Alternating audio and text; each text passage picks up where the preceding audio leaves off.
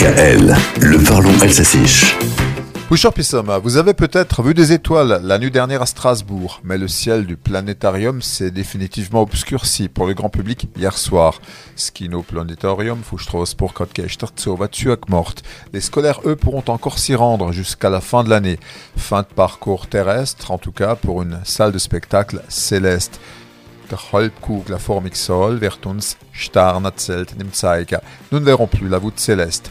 Pendant 40 ans, le planétarium de la rue de l'Observatoire nous aura fait rêver. La tête dans les étoiles, il aura accueilli un million de visiteurs. La salle se trouve au cœur de l'Observatoire, justement, Starnwort, qui dépend du Jardin des Sciences de l'Université de Strasbourg, un monde qui scrute la Voie lactée, Milchstrasse, les galaxies, Spiralnabel ou les anneaux de Saturne, Saturnring, etc.